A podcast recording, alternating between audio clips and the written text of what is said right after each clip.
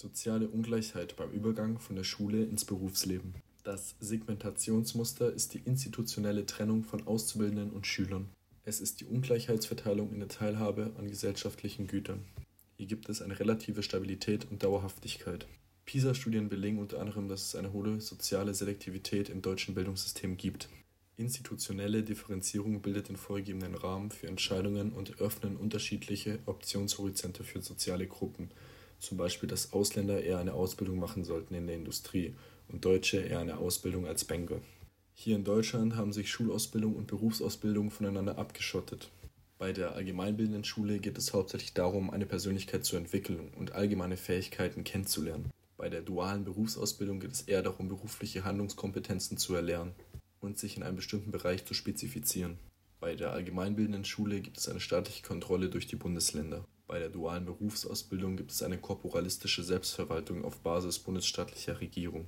Die allgemeinbildende Schule wird öffentlich finanziert durch Länder und Kommunen und zudem ist der Inhalt sehr praxisfern. Bei der dualen Berufsausbildung wird die Schule eher privat finanziert und die Inhalte sind sehr praxisintegriert, also sehr praxisnah. Schauen wir uns jetzt die neuen Segmentationslinien in der beruflichen Bildung an. Der Hauptschulabschluss dient zur Erwerbsarbeit in entweder technischen Berufen der Industrie und dem Handwerk oder kaufmännischen und Büroberufen. Der Realschulabschluss dient zu anspruchsvollen kaufmännischen oder sozialpflegerischen Berufen. Und beim Abitur steht ein Hochschulstudium als Hauptoption zur Verfügung.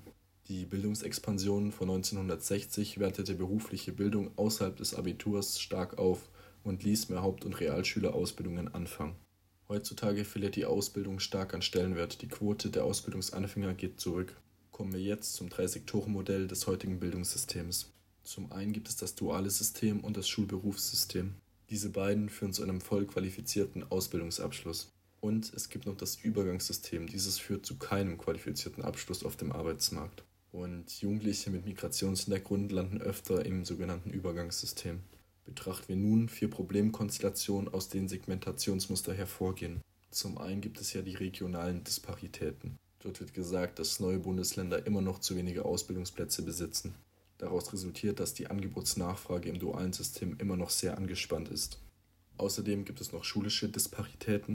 Dort wird behauptet, dass kognitive Fähigkeiten immer wichtiger werden bei der Wahl der Auszubildenden. Dann gibt es noch den Migrationshintergrund. Dort geht es einfach darum, dass Jugendliche mit Migrationshintergrund weniger Chancen auf einen Ausbildungsplatz haben wie Deutsche. Und zum Schluss gibt es noch die geschlechtsspezifische Segmentation. Jahrzehntelang galten ja Frauen eher als benachteiligte Gruppe in der Berufsausbildung, aber gerade in den letzten Jahrzehnten gab es immer mehr Probleme für Jungen beim Übergang von der Schule in die Ausbildung. Das liegt zum einen daran, dass das Bildungsniveau bei den Mädchen deutlich höher ist als bei den Jungs und gewerblich-technische Berufe werden jetzt reduziert und Gesundheitssozialpflegeberufe gestärkt. Kommen wir nun zu den institutionellen Mismatches als Ursache für neue Segmentationsmuster. Hier geht es zum einen darum, dass der Zusammenhang der Bildungsinstitution und die Probleme zwischen den großen Bildungsbereichen im Auge behalten werden muss. Es gibt hier drei langfristig wirkende Entwicklungstrends. Zum einen die zunehmende Wissensbasierung, also der Wandel von Erfahrungswissen zu systematischem Wissen. Außerdem gibt es noch eine starke Bildungsexpansion, Höhere Bildungsabschlüsse werden immer attraktiver, das beeinflusst die Bildungsentscheidungen der Eltern, und untere Bildungsabschlüsse sind heutzutage nichts mehr wert. Außerdem gibt es noch eine Dynamisierung der Berufs- und Arbeitsmarktstrukturen, also die zunehmende Internationalisierung der Arbeitsmärkte. Also als kleines Fazit, Gewinner heutzutage sind Absolventen mit Hochschulberechtigung, Verlierer sind die mit maximalem Hauptschulabschluss. Die Realschulabsolventen zählen auch zu den Gewinnern, haben aber auch teilweise Übergangsprobleme.